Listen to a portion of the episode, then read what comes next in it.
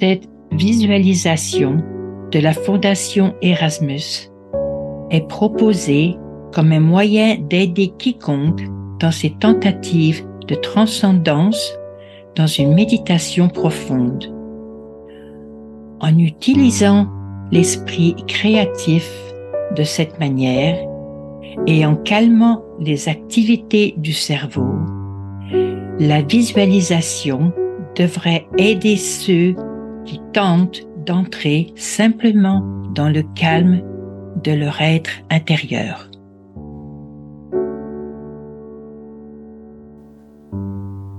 Prendrions-nous une fleur, un symbole, à la manière d'un coquelicot Depuis votre première guerre mondiale, les coquelicots poussant à travers les champs des Flandres ont été associés aux morts tombés au combat avec le rouge profond du coquelicot symbolisant le sang versé sur les champs des Flandres et au-delà. Et cela continue aujourd'hui. Le coquelicot est un symbole de tous ceux qui ont souffert de ce conflit, de la guerre, qui ont servi leur pays, leur roi ou leur reine, leur cause, leur culture pour défendre ce qu'ils avaient afin que cela ne leur soit pas pris et envahi par d'autres. Qu'est-ce qu'il signifie donc vraiment ce coquelicot rouge Oui, il symbolise le sang qui a été versé. Mais, plus important, cela rappelle aux gens ceux qui se sont offerts eux-mêmes au massacre pour le bien de leurs voisins, de leurs amis, du Dieu unique auquel ils croient, dans l'espoir qu'en faisant cela, il ferait en sorte que les autres soient plus en sécurité et à l'abri du mal qu'ils combattaient. Mais un coquelicot est encore plus. Il pousse des graines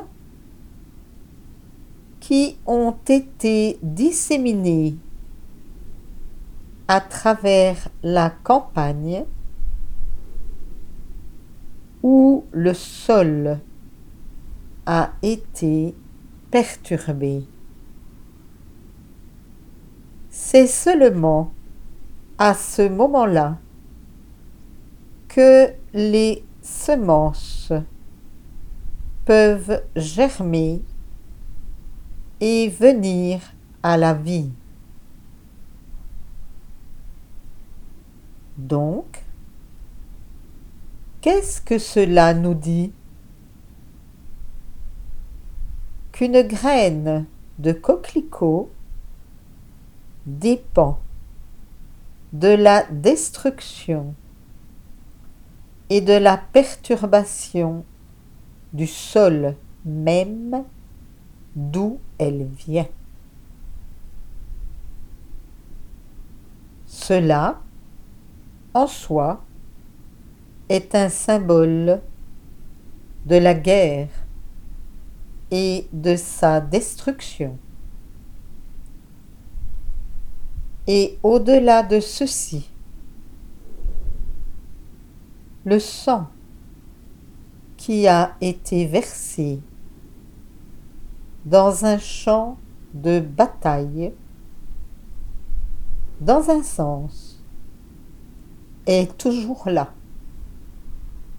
Il nourrit le sol, il fait partie du sol et il ne se disperse jamais. Il est toujours là, en essence. Et peut-être devrait-il rester ainsi comme une marque de ce qui s'est passé du courage et de la bravoure de ceux qui, quelle que soit la raison, se sont battus honorablement contre leur ennemi. Aussi, pourquoi tout cela est-il si nécessaire?